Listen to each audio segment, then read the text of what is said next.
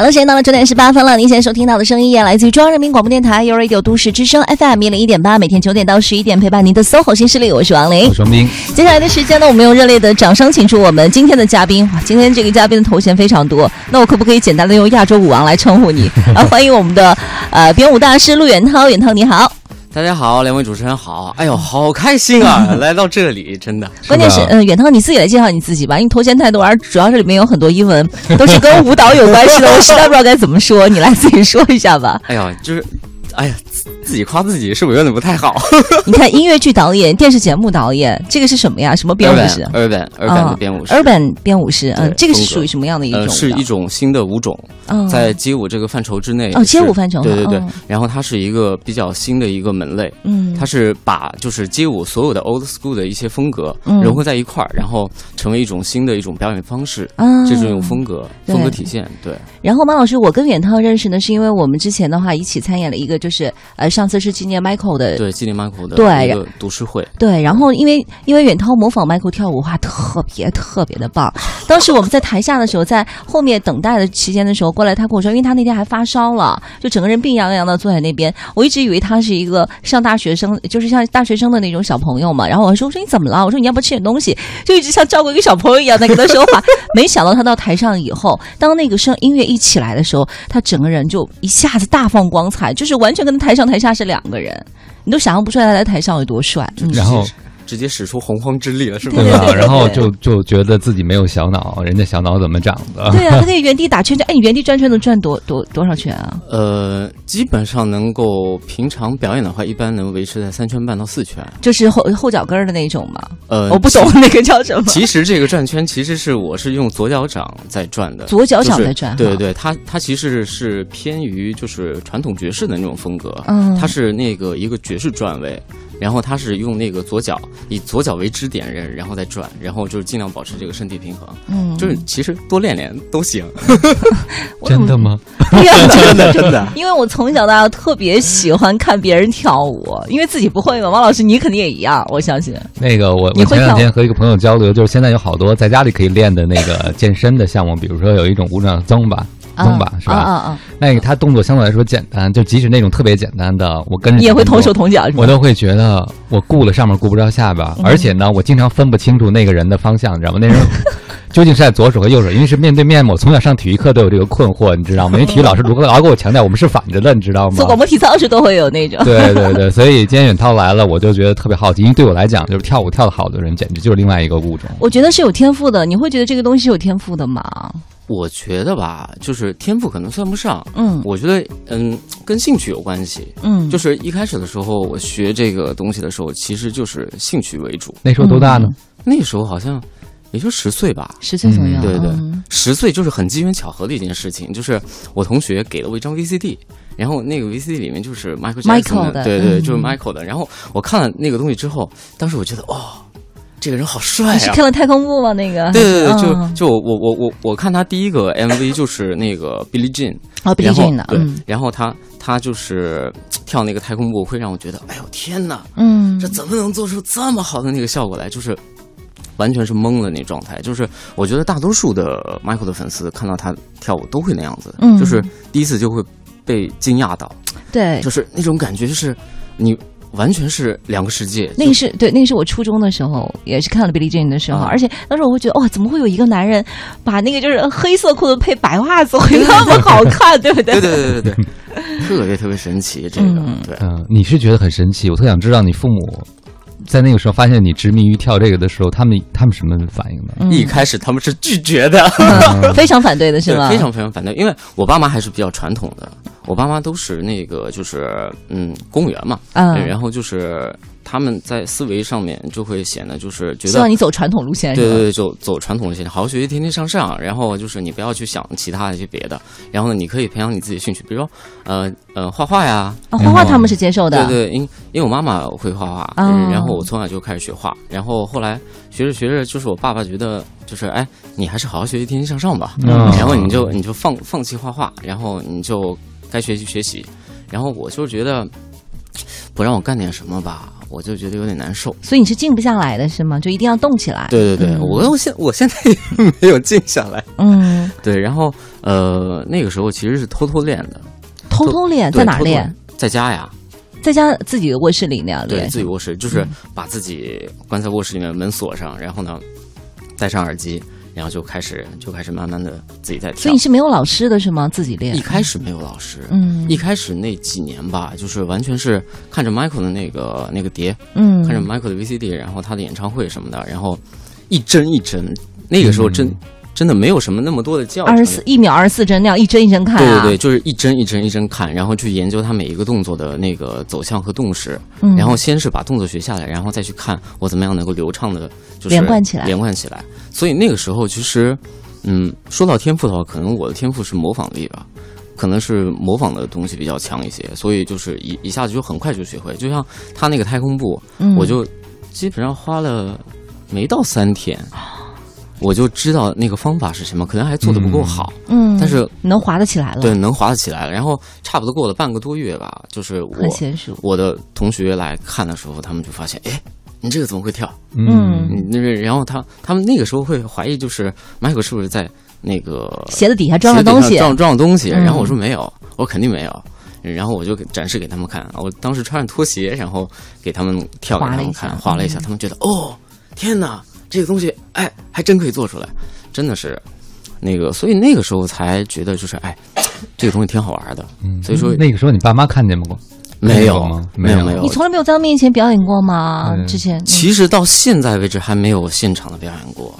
哦，到现在他们都还没有看过啊。对我，我爸妈其实处于什么？就是他们思维太传统了。就是呃，现在其实还好，就是刚开始的时候，他们会认为，嗯，你从事艺术这个行业是一个特别丢人的事情。嗯嗯，他们就就是就大多数的，就是对对就是说你学习成绩已经学不出来了，才会走这样一条对对对。道儿嗯但那个时候，我觉得我学习成绩还可以啊。嗯，就是比如说中考，我也是全市前一千名的，这个就还可以，也是重点高中呢。然然后就是我爸妈觉得，就是你的成绩不应该就是让你去学艺术，去学艺术，应该你好好的去走，更进一步，对对学好数理化。对，学然后走遍天下都不怕嘛。嗯，然后我那个时候是想，就是我就想跟别人不一样一些，嗯我就觉得就是嗯。如果我跟大家一样，就是正常的去上了一个大学，然后再去工作或怎么样，我觉得我生活太平庸了。嗯，就是我觉得我应该做一点，就是跟大家不太一样的东西。你是在说我们俩吗？上中学的时候就已经觉得要过和别人不一样的人生了，是吗？对从那个想法了。对，从那个时候去，因因为小时候就在学画画，就是其实那个时候，就是可能是我绘画的天赋要比我学舞蹈的天赋要更加的厉害一些。我我我大概二年级的时候，我基本上就是全国能拿到银奖嗯的状态，就是嗯素描和国画，就是我。我因因为我大概三岁左右，我妈妈就在教我教你画画对对对，教我嗯画画。所以说那个时候的那个功底，包括我妈妈到现在为止，她还在嘀咕着：“哎呀，当年让你好好学画就好了，嗯，没准现在 你就成画家了。嗯 一平方尺得多少钱？是不是？那多好啊！那反正不管怎么说，你的这个 艺术细胞是非常的发达的哈，还是有一点点天赋的，我觉得。哎，嗯你当时学跳舞的时候，因为我觉得学跳舞有一点就是，你不是一定要对着镜子，你屋子里当时也是有镜子的，是吗？每天对着镜子。块就是手掌大的镜子，那你怎么看自己全身的动作呢？你怎么知道你自己模仿的像不像呢？就体会，高老师，我体会不到。就是是这样子，就是嗯，Michael 就是模仿 Michael，他其实有一个特别重要的一点，就是要模仿他的表情，嗯因为他他的表情非常非常的激进和带攻击性，嗯然后就是嗯。当你就是在模仿他的时候，其实动作其实并不重要，更多的是一种表演的状态。嗯，其实你你要把自己的，就是说白了就是人物的角色要要带到他那个规定的这个情境里面，嗯，你才会真正的去体会到他为什么在演唱会上是这样的。明白。嗯对对，所以那个时候就是那么巴掌大的一个镜子，对我来说已经已已经完全够了。然后我爸爸妈妈出去，一旦出去去超市啊或者去啊，你就好开心啊，我就好开心。然后我就去那个客厅里就跳嗯客厅里面就跳，然后然后就会把那个碟什么放出来，然后接上音响，然后就是对对着大镜子，就好好的就是练习一下自己的动作，嗯，就会就会这样子。然后这个时间差不多坚持了有大概，我觉得大概有三年多。哇，对，然后就是每天可能保持大概一个半小时的时间，我一一一直在偷偷的练习。每天一个班，对，嗯每天一个半小时，少了。，对，但那那个时候还没有很系统的去学，嗯，嗯，对，然后就是就是兴趣嘛，就是觉得好喜欢，然后就那个时候有想过以后也成为一个专业的舞者吗？哎动过这个念头吗？那个时候还真没有。就是兴趣。对，那个时候是是什么？就是可能自己也憋憋了一口气，就是第一次就是在那个因为特别感兴趣的时候，然后在班级里也会研究嘛，就是跳啊，就是哎动动作什么揉几下，那那个时候跳的并不好，然后嗯我同学说，哎你别跳了，跳像猴子。啊，然后你就觉得说我一定要对对对。变成猩猩给你们看，嗯，对对，然后就说我一定要大变身，嗯然后就是后来就没有再跟他们展示过，然后就一直是怕吓着他们是吧？嗯，呃，对，真真真的怕吓人，因为就本人本来长得丑，然后又跳的丑，那你到最后的时候震到他们了吗？呃，震到了。嗯那是是高中的时候，那一回，那个时候已经已经开始，已经很系统了，开始在学了。然后，嗯，那个时候是学校的文艺文艺的汇报演出，嗯然后那个时候特别有意思，就是刚开始的时候，大家大家都都在愁，就是哎呀，每个班级不要出几个节目，然后去选嘛。然后班级有那么多，可能是还不一定能选得上。然后大家都愁，哎呀，要唱歌要跳舞。然后我直接说了，哎，行了，你们都别去了，我自己跳舞去。然后所有人嗯，全都是，哎，陆远涛他跳舞 都想嘲笑你来对的是吗？然后然后就是我们也有一个那个就是竞演的一个一个过程，然后大家去那个汇报大厅，然后去去演去演嘛，嗯，然后所有人都想看你笑话，对，好多人都来了，就是以以前的初中同学啊，然然后加加上高中同学都是，啊，行吧，看看陆远涛到底怎么样，嗯。然然后就去了，就是就完全是怀揣着是来我们来看你笑话的时候，但是那个时候就是一跳，他们所有人全懵了，就是震了是吧？对，就是所有人都说，哎呀，你那么会跳，嗯，你为什么初中的时候不说呀？我说初中你们说我像猴子，王老师，我最喜欢这种反转的剧情了，逆袭啊！对，逆袭，好爽的嗯可是。我们现在还是猴子啊！没有，他也就是个形象。好了，九点三十分的，这样我们先稍微休息一下，来自于薛之谦的一首《演员》送给大家。各位有什么问题呢？想要向远涛发问的话，同样可以通过微信跟我们联系，在微信的公众账号搜索添加“都市之声”为好友，发送文字留言过来就可以了。我觉得今天节目特别遗憾的一点就是没有办法视频直播，但是大家呢可以在网上啊直接搜索“陆远涛”三个字，然后去看一下他之前跳舞的视频，真的太震撼了。我马上回来。各位好，欢迎回来！您正在收听的这个声音来自 U Radio 都市之声 FM 一零一点八，这里是 SOHO 新势力，我是王斌。是的，我是王琳。那此刻呢，跟我们一起坐在直播间的嘉宾呢，依然是我们的表演舞大师陆远涛。远涛你好，哎，你头衔太多了，你更喜欢我说你什么？舞者陆远涛，我其实还是叫我叫远涛比较自然。远涛是吧？对不过你的 title 你喜欢什么？就给你前面的头衔，你喜欢大家怎么喊你？嗯，舞蹈大师我也。我也不知道，这 这这些名头我觉得好虚啊。但是我们的微信平台上已经有很多人在说了，想要跟你一起学的 学舞蹈，哎，啊、啊你现在有有有做这样的一些教学的工作？有有有，我现在有自己的工作室，嗯叫四十二街，四十二街，对，四十二街艺术工作室。嗯，对，我在这个里面就是经常会教他们一些舞蹈，还有一些音乐剧方向的东西。哎，成人还可，以零基础的可以吗？对啊，可以啊，没没有问题。小朋友也可以，以，小朋友可以，我我现在就带了一个小的音乐剧班，嗯，就是小的音乐剧班，对对对，嗯跟了我大概半年多了。嗯嗯，现在他们踢踏舞已经很厉害了，哦，真的踢踏舞啊，好帅！街舞也可以是吧？街舞也可以，对，嗯因为呃小的音乐剧班就是需要他们很全能的去学习所有的东西，所以说他们从声乐啊，然后表演还有舞蹈，他所有的全方位的我都会去教他们。嗯，哦，哎，其实后来上上大学，你学的也是音乐剧剧方向，对对对，大学的是音乐剧的方向，音乐剧表演方向。那其实我们就挺好奇的了。你看有已经有听友已经熟悉我的套路了，说嗯我动不动就把嘉宾的父母拿出来 审问一下啊。就是你上高中的时候，然后你一直在学习考大学，然后最后做专业选择的时候，居然选择的是一个偏艺术类的方向。对，你的父母没有博弈的结果吗？啊，啊，真的是博弈的结果。这这个其实里面有一段故事，嗯就是我的启蒙的老师赵乐赵老师，然后他跟我妈大概唇枪舌战了有两个多小时，把我妈说哭了都。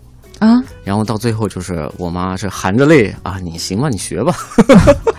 哎，那你是怎么有这启蒙老师的呢？因为一直都是自己学。后来你说到了一件事，说后来开始系统的学习了，这嗯老师自己找的还是家人帮忙找的？呃，其实是我自己找的，或者说应该是我这个老师挺实慧眼的，然后就把我找。就你们俩刚好就是属于那种伯乐哈。对对对在什么场合发现你看了你的？就是上音乐课，啊，音乐课的时候，突然间就就哎，就点着我说，哎，下课你到我办公室来。然后我就我就我就很奇怪为什么，然后他就告诉我，哎，我觉得你这声音声音很好听，然后就是是因为唱发现你的，哦，不是因为跳，对对对对对，是、哦是因为我当时还不会唱歌，然后他就问我你想不想学唱歌，我说可以啊，我我说我说还行，然后他就还真的很认真的教我，因为他是个老艺术家嘛，嗯然后他就是就是完全是我我也不知道为什么，就是他就看着我就很喜欢，然后就哎你来学吧，你来学行。啊，然后我就跟他学了，然后就那个时候他才那个时候他还不知道我会跳舞。后来慢慢的，我向他展现一些东西的时候，他说：“哟，你会跳舞嗯，哎，那那行，我我直接给你送到那个，就是当时那个是杭州师师范大学，杭州师范大学一个舞蹈老师那边，他说你就跟他学就好，然后我才被送到那边去的，就完全很多都是机缘巧合，嗯，然后就是，嗯，我那个启蒙的那老师就是完全是把我挖出来的，嗯，就是我也不知道为什么，就到现在我可能都挺懵的，嗯，就是我之前看简介只知道你会跳，我不知道你会唱哎但。但但是我知道你大学考音乐剧的时候，我就在想，哇，原来你你你应该是会唱的，所以你，啊但是你知道，在上我们节目的时候，如果你向我们透露更多的话，你是要展现的。哎呦天哪！好，这个往后推一点，我们待会儿待会儿待会儿我们连唱带跳了，先说说别的。但是你真的去上这个专业学了以后，和你真想一样吗？嗯嗯，其实还是不一样的。那个时候音乐剧，其实国内音乐剧这个东西它其实并没有普及嘛。嗯，然后，嗯，当时也是在想音乐剧到底是个什么样的东西，就是只知道它是一个舞台的表现方式，但并不知道就是它跟这个歌剧和这个话剧有什么太大的差别。只知道就是啊，印印象当中就是他又要唱又要演，然后呃学了之后才发现，就是这是一个特别大的科学的一个门类，因为、嗯。因为它不光是要求你唱的时候，他唱的时候还得是同时在演戏，嗯，他就是是说唱词，嗯，然后说唱词的同时，你还得有这种肢体的表现，对，然后这个是一个特别难的一个一个东西，就说嗯、很多这种专业的人士可能还没有办法去达到这样的一个状态，可能说嗯、比比方说像日本四季的音乐剧团，他们现在就分类分得很清楚。呃，音音乐剧的舞蹈型的演员，音乐剧的歌唱型的演员，音乐剧的表演型的演员，然后在百老汇和西区，他们就就是门类就是他就是三项全能，他这这个称之为一个合格的音乐剧演员的话，他他就会就是你既能唱又能跳又能演，就是你总有一样东西会超乎于常人，嗯。然后其他的东西也不会没有短板啊对，没有明显没有短板短板，对，嗯，都是这样子。那个常年作答，样样都得俱佳，这这挑战性太大了啊！我反正说到音乐剧的话，我就会想到上大学大家都在看那个猫嘛，啊就是那个 memory 的 memory 那一段，嗯，然后就猫觉得。很经典，对啊，就觉得好棒！就在里面他们的那个肢体的展现啊，包括他们每个人都唱的很好，然后肢体的展现又很好。对对但是那个真的是很很耗体的一件事情嘛。对对对，他他们就是因为猫总体的那个编舞是芭蕾，嗯，所以说，嗯，首先要要求就是舞蹈演员有芭蕾的功底，哦，然后第二个是他们的唱，得要能会唱才行。对，就是既要既要有很非常非常深的芭蕾功底，又要有特别好的声乐的基础，嗯其实挺难的。挺难的。因为就是在国内，我吐槽一下啊，在国内有好多舞者其实是他不怎么会唱歌的，嗯就是可能说唱歌唱的一般，他会会这样，就是甚至有很多舞者是我听音乐用身体去找节奏会很准，但是往往用自己音准的，就是声音的方式去找的话，会就是跑得特别厉害。啊，哎，远涛，那你说，如果说是唱歌和肢体的话，是嗯两者都、都要兼具的情况之下，嗯哪一个更重要呢？或者是说，如果有一些人想考音乐剧的话，要要先从哪一块提提起来会更好？嗯，我觉得还是从形体表演这方形，体这一块会更重要一些。对，嗯因为嗯、呃因为形体表演相对来说，就是因为在舞舞台上，你的最直观的视觉效果嗯就是你的形体，嗯你的形体模仿能力，还有你的整整体的表现感，要是很强大的话，其实你的人物塑造会非常非常丰富。嗯，就是很丰满啊，对对对，塑造出来。然后再是你的声音，就是士兵们，嗯啊，就这样子的，就是然后嗯呃，最主要的，如果说考学的话，还是比较先注重一下形体的这方面的东西。嗯，对，因为呃，大学的时候形体很难解决，嗯，因为你你音乐剧对音嗯。音乐剧学的这个门类特别多，然后很多东西就是学的多了，很容易会产生一个弊端，就是不够扎实，嗯。就是很多都是学一个皮毛，然后慢慢的就大家都好像都没学着什么东西。嗯。其实就是给自己一个定位，就是如果我的声音好听，那我就一直往声乐方面发展，然后我的形体什么呢，我只要带带过来就好。然后如果是我的形体要丰富，嗯那么我就往形体表演这方面走，这明白样就好了。